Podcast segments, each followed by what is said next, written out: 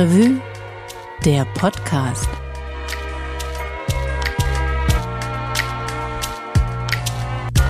Hallo und herzlich willkommen. Ich bin Christian Wertschulte und ihr hört den Podcast der Stadtrevue des unabhängigen Monatsmagazins aus Köln. Köln ist eine pulsierende Metropole im Herzen von Deutschland und bekannt für ihre reiche Geschichte, das lebhafte Kulturleben und die zahlreichen Sehenswürdigkeiten. Doch auch im Hinblick auf große Bauprojekte hat die Stadt einiges zu bieten. In den vergangenen Jahren wurden zahlreiche Großprojekte in Köln umgesetzt, die die Stadt nicht nur architektonisch, sondern auch wirtschaftlich und kulturell weiterentwickelt haben. Dazu gehören beispielsweise der Bau des Köln-Triangle, eines modernen Büro- und Einkaufszentrums oder die Renovierung des Kölner Hauptbahnhofs, der zu einem der größten und modernsten Bahnhöfe Europas ausgebaut wurde. Ja, so klingt's, wenn man die künstliche Intelligenz ChatGPT eine Einleitung zum Thema Großprojekte in Köln schreiben lässt. Das Problem ist nur, diese Einleitung, die hat nicht sonderlich viel mit der Wirklichkeit zu tun. Denn egal, ob es um die Sanierung von Oper und Schauspiel geht oder um die Ertüchtigung der Mülheimer Brücke oder etwa den Neubau des Jüdischen Museums Mikwa, der Bau von Großprojekten, der dauert in Köln eigentlich immer länger und wird teurer als geplant.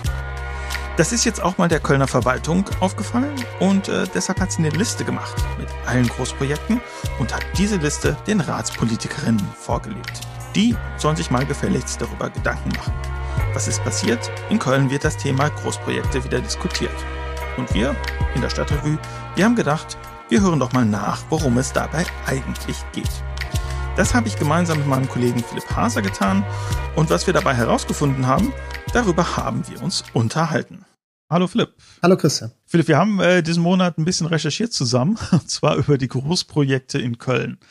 Das ist ja, wenn man erstmal so drauf guckt, ein Thema, wo auch man manchmal mit den Augen rollen möchte, nicht? Also wenn ich drüber nachdenke, Sanierung von Oper und Schauspiel. Ursprünglich soll es drei Jahre dauern, 253 Millionen Euro kosten. Jetzt werden aus diesen drei Jahren vermutlich elf Jahre und die Kosten inklusive Ausweichquartiere und Finanzierungskosten, also Kreditzinsen und so weiter, die werden sich um rund eine Milliarde Euro bewegen. Die Mülheimer Brücke, anderes Großprojekt, muss auch saniert werden, dauert auch länger. Mitte 2026 soll es fertig werden, kostet wohl auch 137 Millionen Euro mehr als ursprünglich geplant.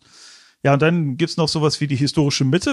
Das ist dieser gemeinsame Bau des römisch-germanischen Museums zusammen mit dem Stadtmuseum am Roncalli-Platz. Das wurde 2014 mit einer sehr kurzen Vorlaufzeit so in die Planung gegeben. Da ist wohl auch schon relativ viel geplant mittlerweile. Da soll es dann 2023, also auch neun Jahre später, einen Baubeschluss geben. Diese ganzen Bauprojekte, die werden teurer und sie werden in der Regel auch länger, als man ursprünglich gedacht hat. Das ist so das, was ich erstmal mitgenommen habe, als wir uns das angeguckt haben. Du hast dann ja erzählt und auch rausgefunden, in der Politik und in der Verwaltung da tut sich gerade was bei dem Thema. Kannst du mal erzählen, was haben die denn vor? Ich glaube, Auslöser war so eine Reihe von Meldungen. Du hast sie ja gerade aufgezählt, die Kostensteigerung. Ähm, und wenn man die so dicht auf einem Haufen sieht und wenn die zeitlich so eng ähm, auf einen einprasseln, wie du das gerade gemacht hast, dann ähm, wird einem diese Dimension so klar und dann kommt das Augenrollen, von dem du gesprochen hast. Und ich glaube, so dürfte es auch vielen Politikern gegangen sein. Und dann gab es die Idee, dass man eben mal eine Liste aufstellt. Ähm, die Oberbürgermeisterin Henriette Reker äh, hat das angekündigt im Sommer, ähm, nach der Sommerpause. Die SPD hatte was Ähnliches gefordert. Und es war eigentlich auch offensichtlich, dass sowas mal ganz sinnvoll wäre, das systematisch aufzulisten, welche Projekte wurden mit welchem ursprünglichen Schätzung geplant? Was kam dann obendrauf? Wie ist der Stand heute? Wie lange wird's dauern? Und am Ende vielleicht auch mit der Frage, was davon kann man vielleicht auf Eis legen oder gar ähm, abblasen? Das waren so die Überlegungen, die es im politischen Raum gab. Und dann ist diese Liste tatsächlich aufgetaucht, von der Verwaltung erstellt jetzt im Herbst, lag die in den Ausschüssen vor. Ich habe die auch gesehen, diese Liste, dass alles drauf, was über 10 Millionen geht. Das gilt dann sozusagen als Großprojekt. Das ist schon teilweise auch beeindruckend. Ne? Wir haben da Schulbauprojekte im Rahmen von über 2 Milliarden Euro zum Beispiel drin. Aber äh, nachdem ich mir diese Liste angeguckt habe, habe ich gedacht, aufgrund dieser Liste kann man da wirklich entscheiden, ob man so ein Projekt einstellt. Man konnte auch nicht so richtig fand ich, war auch nicht so richtig ersichtlich, warum Sachen irgendwie länger dauern, als es ist. Also es war irgendwie so, wenn ich jetzt Ratsmitglied wäre, äh, was ich Gott sei Dank nicht bin, dann würde ich mir echt die Frage stellen, was soll ich jetzt damit eigentlich machen? Soll ich es auf dieser Basis entscheiden? Du hast ja mit Leuten aus der Politik gesprochen. Wie ist denn das so wahrgenommen worden? Ja, genau so. Da gab es so Verwunderung. Also man hat natürlich diese Liste ähm, mit Staunen und Interesse dann gelesen. Aber im zweiten Schritt dann, das waren ja 122 Posten und etliche Spalten in einer großen Tabelle und sehr, sehr viele Zahlen und Nummern zu den entsprechenden Beschlüssen, also was, wo man als Laie nicht durchsteigt und ähm, wo man wirklich, wirklich viel Zeit bräuchte. Und das haben sich die Ratspolitiker dann auch erstmal gesagt. Wir brauchen dazu mehr Informationen, wir brauchen Einschätzungen. Und im Prinzip sind wir ja dann auch ähnlich vorgegangen und haben gesagt, da müsste man jetzt erstmal mit Leuten sprechen, die tiefer in dieser Materie drinstecken. Bauprojekte, Großvorhaben, städtischer Haushalt. Und das hast du dann ja auch gemacht und dann mit Leuten gesprochen, die sich mit sowas auskennen. Ja, das war super interessant. Ich habe genau mit jemandem vom äh, DIFU geredet, also dem Deutschen Institut für Urbanistik. Die arbeiten eng mit der Stadt Köln zusammen, gerade wenn es darum geht, so zu berechnen, was ist eigentlich an Investitionen in die Infrastruktur nötig. Und die haben einen sehr hohen Bedarf erstmal errechnet. Mehrere Milliarden, äh, also ein niedriger zweistelliger Betrag bis 2043 wird wohl anfallen, einfach in Infrastrukturinvestitionen. Das heißt in Straßen, in Brücken, in Schulen, aber da gehören auch die sogenannten Kulturbauten dazu, also Museen, Theater und so weiter. Das ist also ganz spannend. Wir haben also mit sehr, sehr hohen Summen zu tun. Ähm, und das andere ist, ein Teil davon muss einfach gemacht werden. Also wir haben eben über die Mülheimer Brücke gesprochen. Es gibt einfach keine Alternative zur Sanierung, sonst stürzt die irgendwann ein. Das muss einfach getan werden. Und die anderen Brücken werden jetzt auch anstehen. Heute habe ich gelesen, äh, es wird im Moment über einen Brückenneubau spekuliert im äh, Kölner Süden, die sogenannte Rheinspange. Autobahnbrücke, genau, ein zweiter Autobahnring, der sich da um die Stadt schließen soll. Genau, äh, eventuell auch mit einer S-Bahn-Verbindung oder so. Es steht alles noch nicht fest, aber das wird wohl jetzt erstmal dauern. Äh, einfach weil der äh, Bedarf äh, dem Bestand zu sanieren beziehungsweise zu ersetzen im Moment so hoch ist, dass das jetzt erstmal hinten anstehen muss. Und das bildet auch so ein bisschen den Spielraum ab, den so eine Kommune dann hat, eigentlich bei so Großprojekten. Bestimmte Sachen müssen einfach gemacht werden. Und dazu zählt halt auch eine Sanierung von Oper und Schauspiel, weil die Bauten sind da und es wäre jetzt auch echt Verschwendung, die nicht zu Ende zu sanieren. Äh, also da, da hätte man ja erstmal mehrere hundert Millionen zum Fenster rausgeschmissen. Wobei das ja alles gar nicht so, so einfach zu, zu trennen ist. Da sind ja schon auch politische Entscheidungen mit verbunden. Man mag da vielleicht, wenn man in den Zahlen drinsteckt, gewisse sachliche Notwendigkeiten feststellen. Aber dass die Oper saniert und nicht neu gebaut wurde, war ja ursprünglich mal eine politische Entscheidung. So war das auch bei anderen Entscheidungen, oder? Ja, mit der Oper, das war sogar eigentlich eine sehr positive politische ähm, Entscheidung. Es gab ja damals einen großen Konflikt darüber. Also die Oper musste erhalten bleiben, das war klar. Aber es ging darum, ob man das Schauspiel neu baut oder halt diesen Originalbau äh, von dem Ripan halt lässt. Und dann hat sich hier in Köln auch eine Initiative aus der Kulturszene gegründet, die politisch eingewirkt haben und haben dann eigentlich erwirkt, dass auch das alte Schauspiel äh, bleibt und ansonsten hätte man dann nämlich ähm, eine andere Architektur bekommen, nämlich so einen um die 30 Meter hohen Bau mit verschiedenen Stockwerken, der dann mit so einem unterirdischen Gang zur Oper verbunden wäre, mit so einer Glasdecke. Also sowas, was so unglaublich modern und spektakulär auf so Renderings aussieht. Und das ist auch so ein bisschen so was anderes, was da auch noch mit reinkommt. Du hast gerade gesagt, die nüchternen Zahlen sprechen so und so dafür, aber so Großprojekte, wenn sie sich zum Beispiel im Bereich Kultur äh, bilden, die da werden auch immer noch andere Zwecke mit verbunden. Also da geht es dann darum, äh, dass sich eine Stadt ein Image gibt. Da geht es auch sehr stark darum, dass man Touristen anlockt. Und das lässt sich erstmal nicht so leicht in Zahlen ausdrücken, aber es gibt, es gibt solche Effekte, ne? Genau, das hat mir auch der Stefan Schneider vom DIFU gesagt. Ähm, diese Bauten finanzieren sich nicht selber in der Regel, auch nicht durch die Eintrittskarten.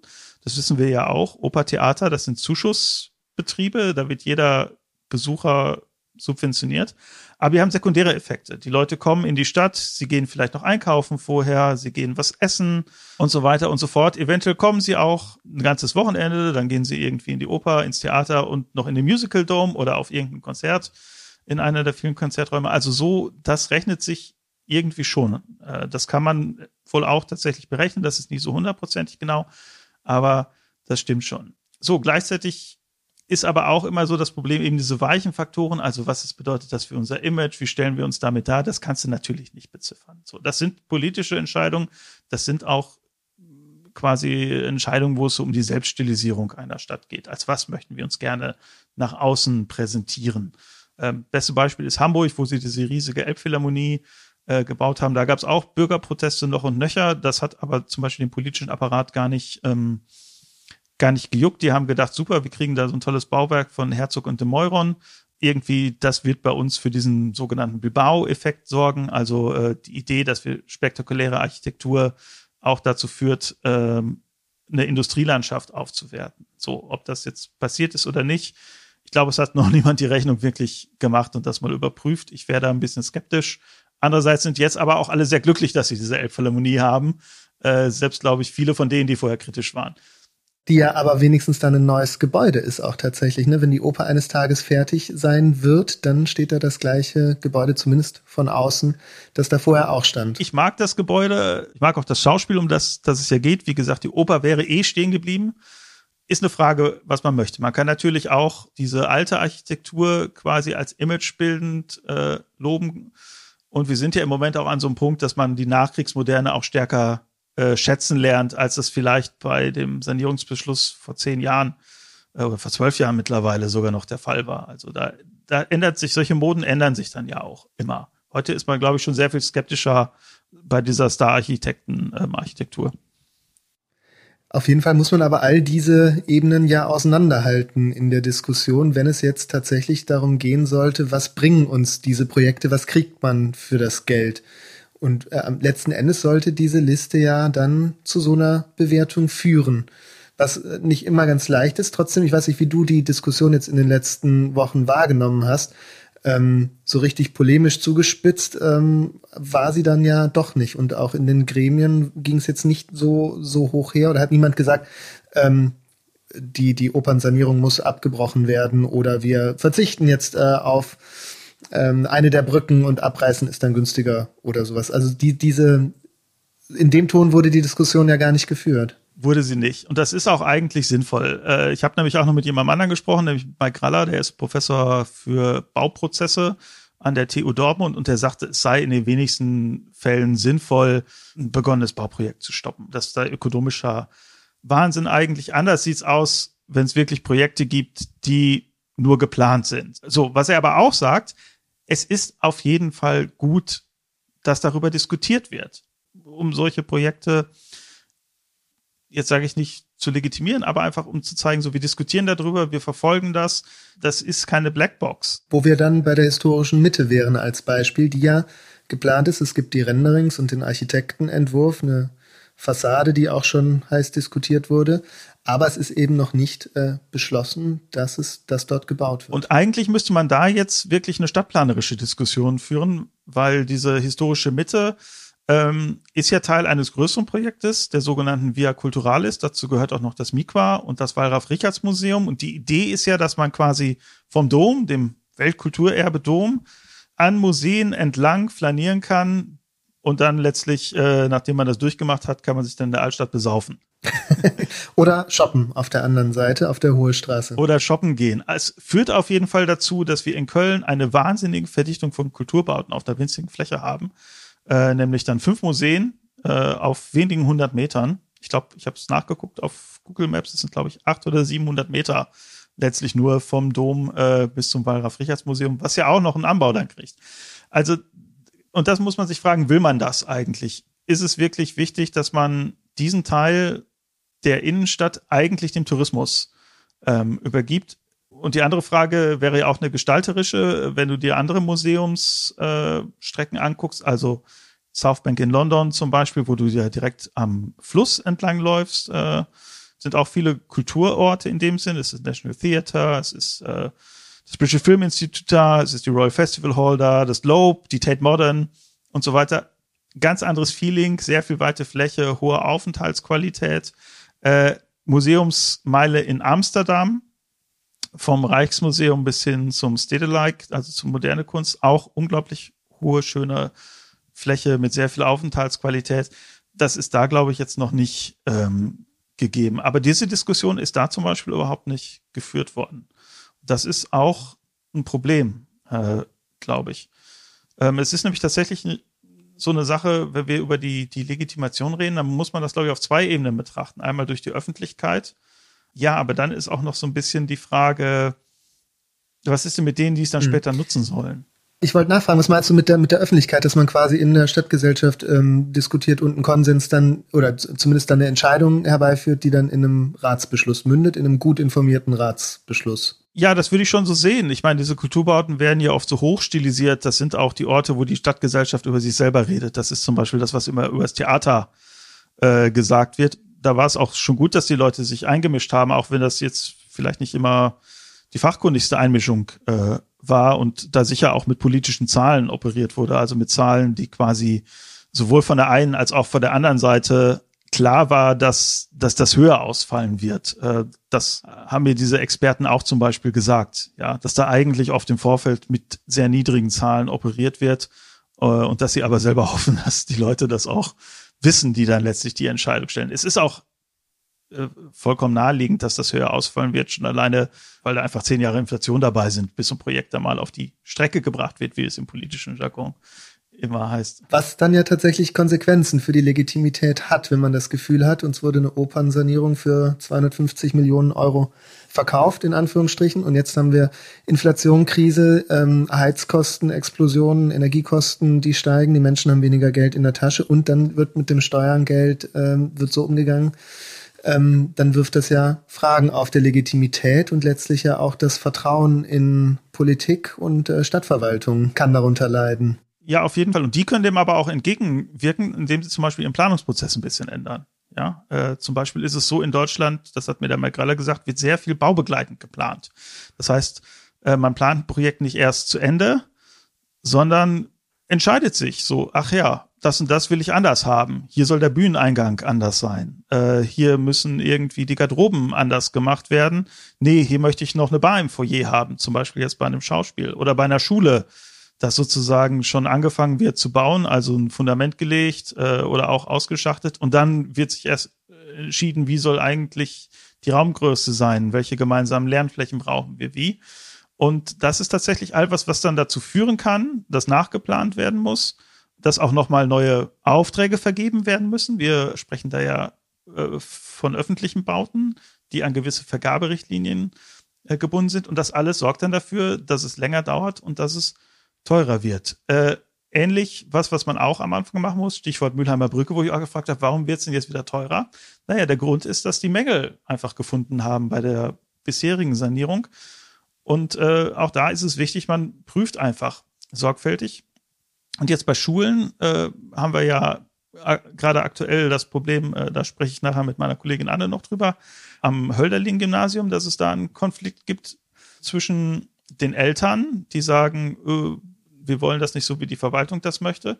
Und da sagen auch alle, es ist wirklich sehr wichtig, diejenigen, die das später nutzen. Und das sollten dann äh, Theaterleute sein, das sollten auch zum Beispiel Leute sein, die in der Verwaltung arbeiten, wenn es um Bürogebäude geht dass die wirklich auch sehr früh eigentlich in die Planung einbezogen werden. So, und das ist bei sowas wie einer U-Bahn zum Beispiel, wäre es natürlich die breite Kölner Öffentlichkeit und eigentlich auch bei sowas wie einer Museumsmeile. Das sollten jetzt nicht nur die äh, Museumsdirektoren, die ja eventuell dann auch schon wieder ganz andere sind, wenn das fertig ist, äh, und der Kulturausschuss, wo die Leute auch alle fünf Jahre neu gewählt werden könnten.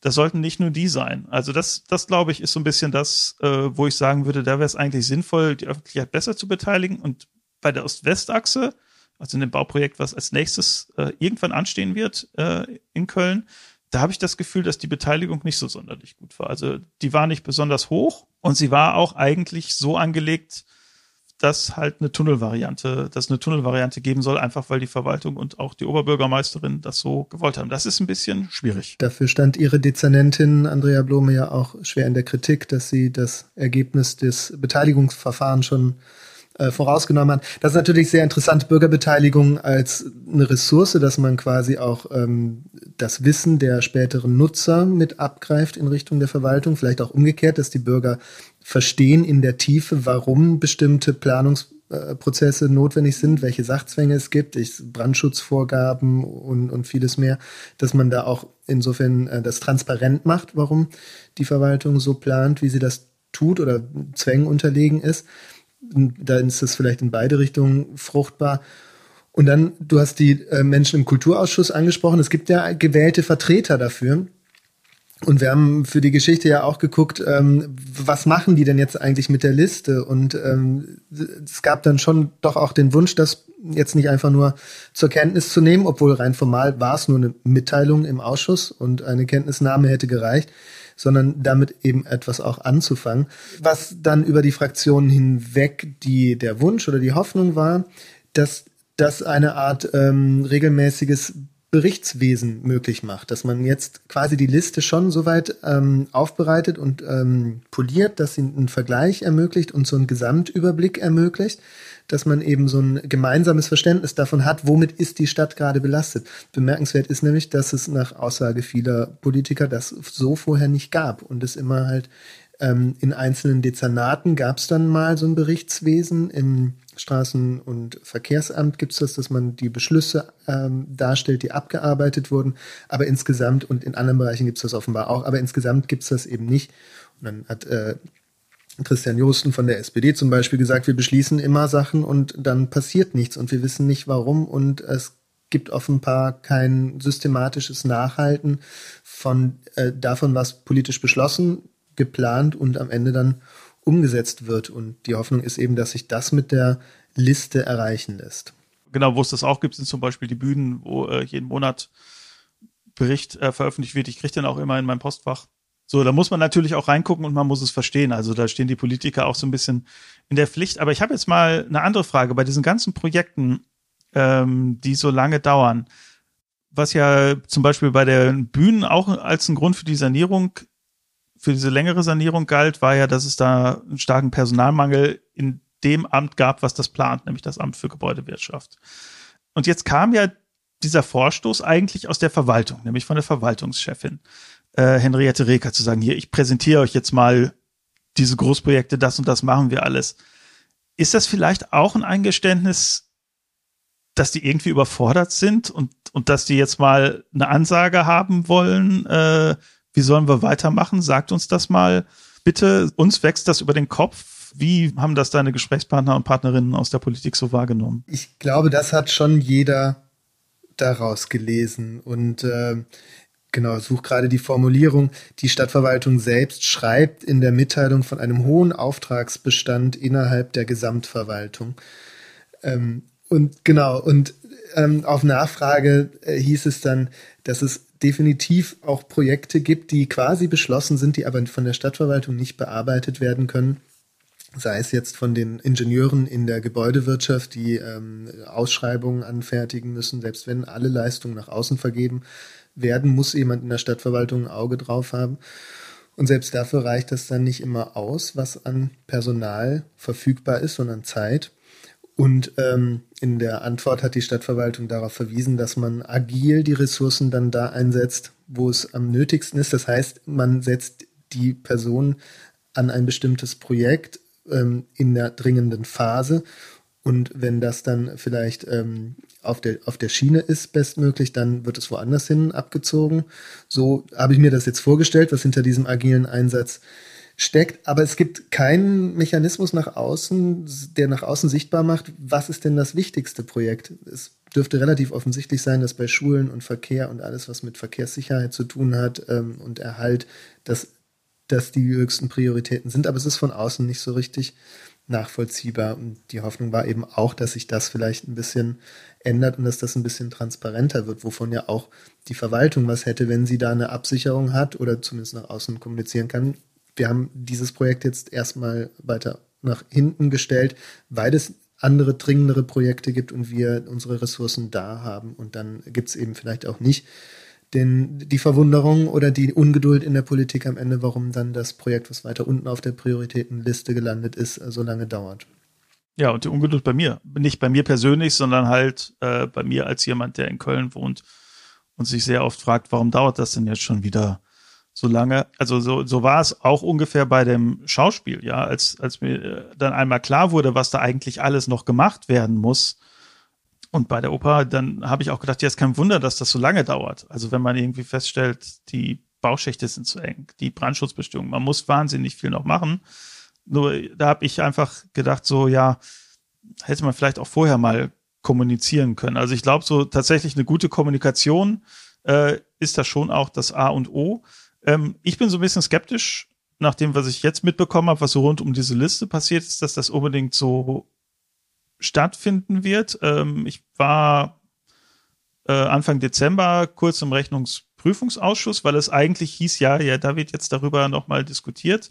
Und da hieß es dann aber, nee, äh, es wird jetzt doch nochmal verschoben. Im Januar können wir sozusagen Antworten auf die vielen Fragen, die Sie uns äh, gegeben haben, präsentieren und dann wird es halt im Februar im Rat diskutiert. Also so, das ist schon wieder so ein Zeichen, dass, das kann man einerseits sagen, es ist ein Zeichen der Überforderung, aber halt auch so sollte es ja eigentlich nicht sein. Ich habe so ein bisschen die konstruktive Hoffnung äh, rausgelesen und rausgehört, vielleicht weil ich das auch wollte und ich immer denke, es könnte doch wirklich besser gehen und äh, auch in Köln wird sich vielleicht was tun.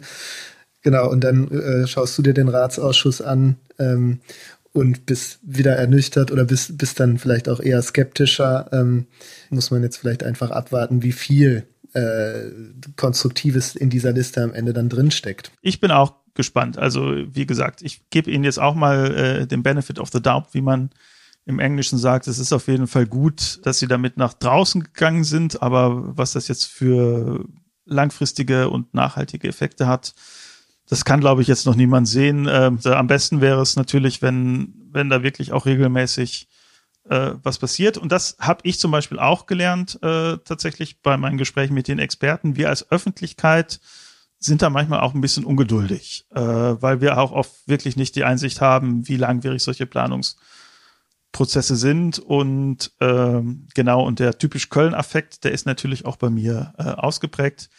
Der ist vielleicht auch ganz, ganz gesund. Es ist ja. gesund, aber äh, genau, man darf sich da auch nicht reinstellen. Ich hoffe auch, dass da Gutes mit passieren wird mit dieser Liste. Können wir dann drüber reden, wenn es soweit ist. okay, vielen lieben Dank für deine Zeit, Philipp. Ja, danke dir, Christian.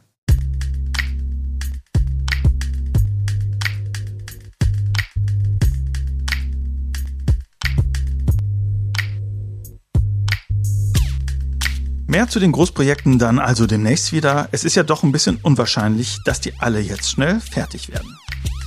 Bevor wir mit dem nächsten Thema weitermachen, kurzer Hinweis in eigener Sache. Wir wollen nämlich was von euch wissen. Zum Beispiel, wie ihr die Stadtrevue findet, was ihr gerne darin lest und worüber ihr gerne noch ein bisschen mehr lesen würdet. Deshalb machen wir gerade eine große Umfrage unter unseren LeserInnen und unter allen, die das bis jetzt noch nicht sind.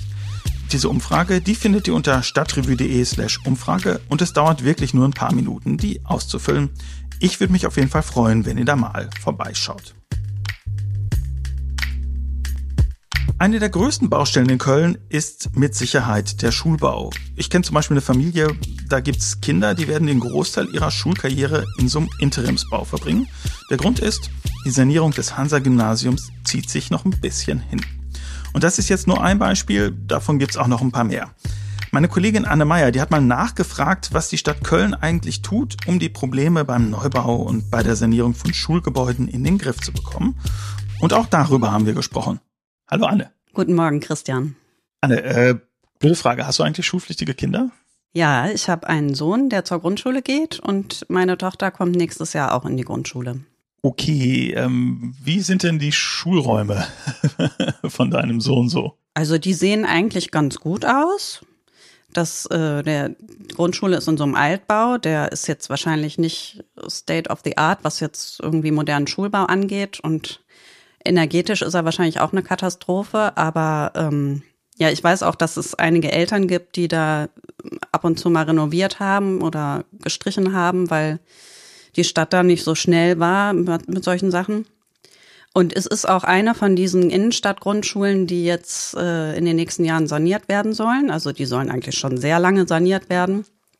Und in dem Zusammenhang wird jetzt gerade dieser äh, Interimsbau im Grüngürtel gebaut. Da gab es ja großen Ärger drum. Ja, ich frage das genau aus dem Grund nämlich, äh, es gibt ja in Köln ein Problem. Es gibt einerseits nicht genügend Schulen, also nicht genügend Schulräume für die ganzen Schülerinnen und Schüler.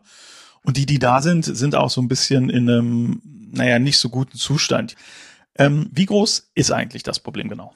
Ja, also das Problem jetzt auch für meine Kinder, das steht eigentlich erst noch bevor. Das große Problem besteht nämlich im Moment beim Wechsel auf die weiterführende Schule. Da reichen die Plätze nämlich bei weitem nicht aus. Im letzten Jahr wurden 1000 Kinder ungefähr an Gesamtschulen abgelehnt. Ähm, für die Gymnasien gibt es da keine entsprechenden Zahlen. Aber da wurden sicher auch hunderte Kinder von ihren Wunschschulen abgelehnt oder noch mehr. Ähm, die Stadt äh, hat das Problem aber immer gelöst. Also es ist ja, die Stadt ist ja dazu verpflichtet, den Kindern einen Schulplatz zu geben. Die hat das Problem gelöst, indem sie erstens die Klassen so vollgestopft hat, wie es das Gesetz gerade noch erlaubt. Also an Gymnasien bis zu 31 Kinder, manchmal, wenn es dann noch Zuzüge gibt, bis zu 33 Kinder pro Klasse. Und mehr Klassen eingerichtet hat. Also das heißt, die ist auf die Schulen zugegangen, hat so mit sanftem Zwang die dazu gebracht, noch eine zusätzliche Klasse zu öffnen, was dann auch wieder zu Schwierigkeiten geführt hat, weil dann Fachräume fehlen. Also es sind dann so viele Klassen, dass nicht alle sozusagen einen Spot haben, wo sie einen Fachraum nutzen können oder wo sie die Sporthalle nutzen können. Und aber auch das ähm, hat oft nicht gereicht. Also es sind immer Kinder gezwungen gewesen, aufs Umland auf, auszuweichen. Also im letzten Jahr waren das wohl an die 100.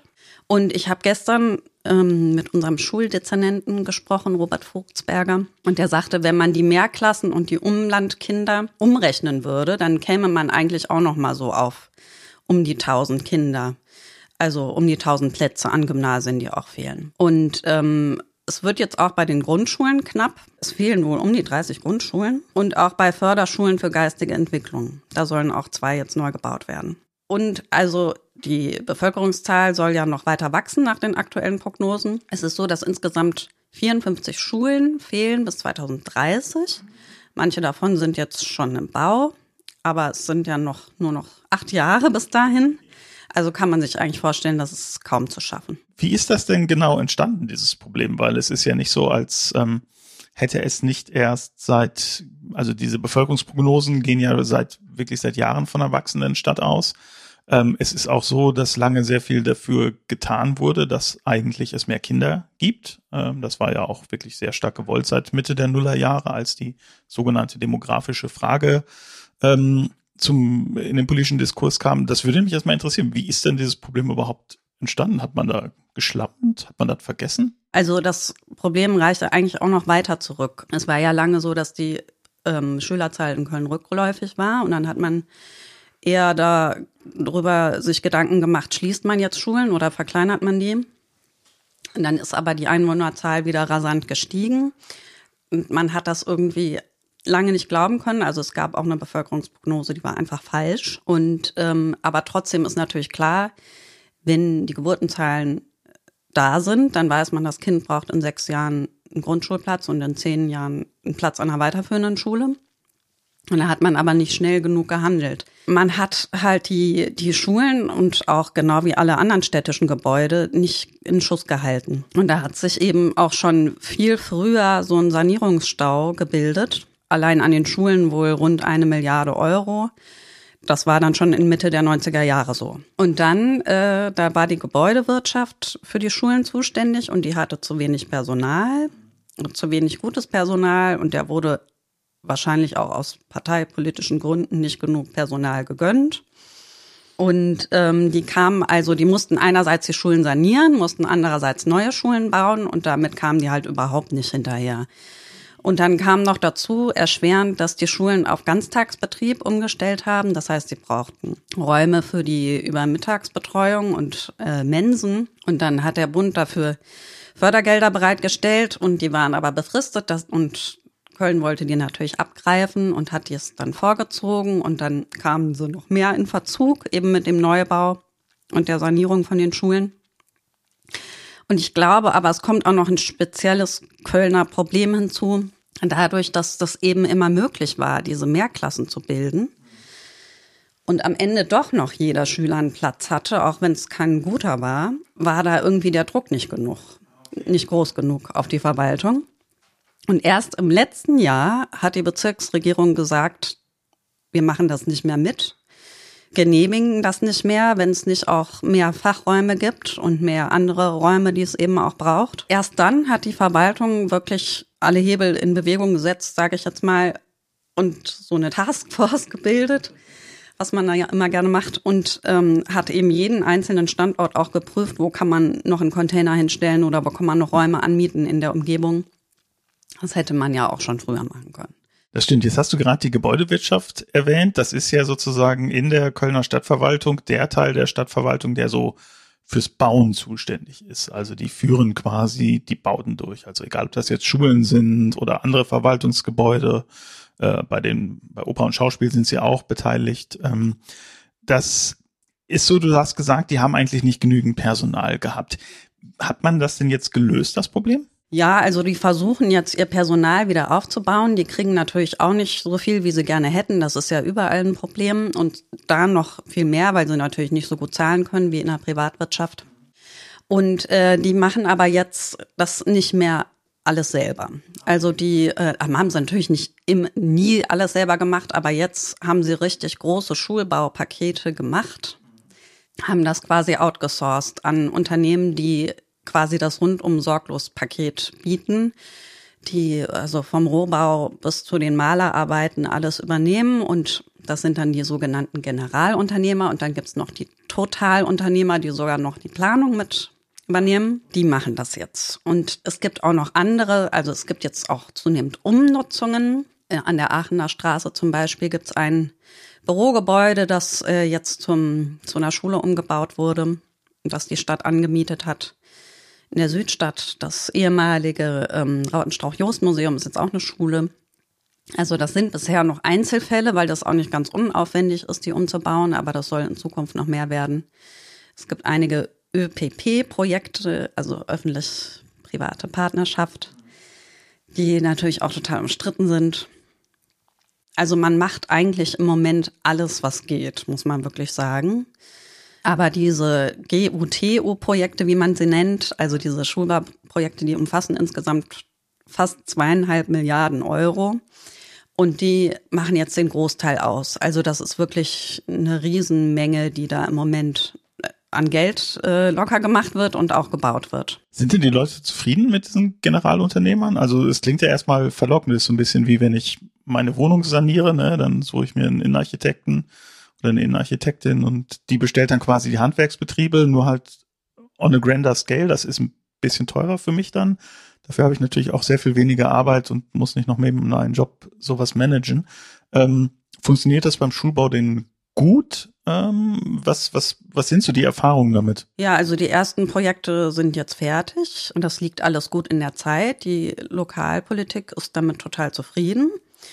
Die Architekten sind damit nicht zufrieden in Köln, weil sie natürlich erstmal weniger Aufträge kriegen und ähm, weil sie sich auch sorgen um die architektonische Qualität, also auch, glaube ich, zu Recht, weil die Politik einfach gesagt hat, darauf können wir jetzt nicht noch achten. Es geht einfach um Masse, sage ich jetzt mal, und um Schnelligkeit. Und da wird enorm viel Geld reingesteckt und am Ende hat man dann vielleicht Schulen, wo man denkt, okay, das haben wir uns jetzt nicht so vorgestellt. Weiß man jetzt noch nicht. Ich glaube, das kann man jetzt noch nicht beurteilen. Aber die Politik lässt die Unternehmen da jetzt einfach machen, auch aus der Not heraus. Was jetzt noch so Unwägbarkeiten sind dabei, das sind eben so Störfaktoren wie. Störfaktoren, ja, okay. Schlechtes aus Wetter. Sicht, naja, aus Sicht der Verwaltung vielleicht, würde ich jetzt sagen. Ähm, naja, Umweltschützer, Wegen Versiegelung und solchen Sachen, ja? Ja, also es zum Teil gibt es Interimbauten in Grünflächen, also im grünen Gürtel haben wir ja schon gerade drüber geredet, oder auch in Nippes im Toni Steingas Park. Da wird ja um jeden einzelnen Baum gerungen, auch zu Recht, natürlich, finde ich, also absolut berechtigt. Aber das verzögert natürlich alles immer den Schulbau. Genauso wie wenn Eltern Sonderwünsche haben oder nicht mal Sonderwünsche, aber einfach berechtigte Wünsche, wie jetzt die ähm, am Hölderlin-Gymnasium in Mülheim, da sollte das die Schule zweigeteilt werden, weil die Verwaltung gesagt hat, dass äh, die Räume, die die Schule braucht, die können am jetzigen Standort nicht realisiert werden. Das ist da im Süden von Mülheim, beim Stadtpark in der Nähe. Genau, am Stadtgarten. Genau, also die Zweiteilung ist jetzt vom Tisch. Aber jetzt heißt es, ähm, oder hieß es zunächst, die Schule soll an einen anderen Standort umziehen. Das wollen die Eltern, will die Schule auch wieder nicht. Die Politik schließt sich da oft an und das bedeutet natürlich, jetzt ist wieder unklar, wie es weitergeht. Das sind so Sachen, die den Bau verzögern, die aber auch natürlich zum Teil auch berechtigt sind. Okay, also ich schließe daraus, ähm, bis sozusagen keine Container und keine angemieteten Räume mehr für den Unterricht verwendet werden. Das wird noch ein bisschen dauern. Gibt es da eine Prognose? Die Container sind natürlich auch nicht immer das Schlechteste, muss man sagen. Also wenn man das vergleicht mit irgendwelchen zugigen Klassenräumen oder ich weiß es nicht. Also es gibt gute Container, ja, aber es kann natürlich auch kein Dauerzustand sein. Also im kommenden Jahr soll Stand jetzt keine einzige neue Schule eröffnen. Da wird es wieder sehr eng werden. Und die Bezirksregierung hat ja gesagt, sie wird keine Mehrklassen mehr genehmigen, wenn die Bedingungen nicht äh, eben auch verbessert werden insgesamt. Und äh, jetzt hat die Verwaltung gesagt, sie ist da vorangekommen. Es soll 60 neue Räume geben, auch neue Fachräume darunter. Ähm, aber die sind nicht da, wo der Mangel in den letzten Jahren am größten war. Also zum Beispiel in Sülz und in Klettenberg gibt es keine zusätzlichen neuen Räume. Da wird es wieder nicht reichen. Und es wird auch, so sagt die Stadt, in zweieinhalb Jahren erst genügend Schulplätze an Gymnasien geben und in sechseinhalb an Gesamtschulen. Also es dauert echt noch lange und auch. Quasi eine Schülergeneration, ne?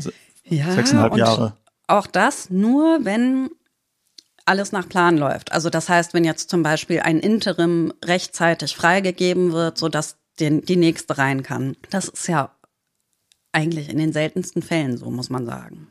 Also da wird es in den nächsten Jahren noch einige Dramen geben, glaube ich. Mhm. So, und äh, steht euch so ein Drama denn auch ins Haus, wenn euer Sohn demnächst auf die weiterführende Schule geht? Ja, also absolut. Also da ist völlig unklar, was dann passiert. Das wird spannend. Ja, ja okay. Bin ich mal gespannt. Kannst du dann ja berichten, wie es weitergeht. okay, danke, Anne. Ja, danke.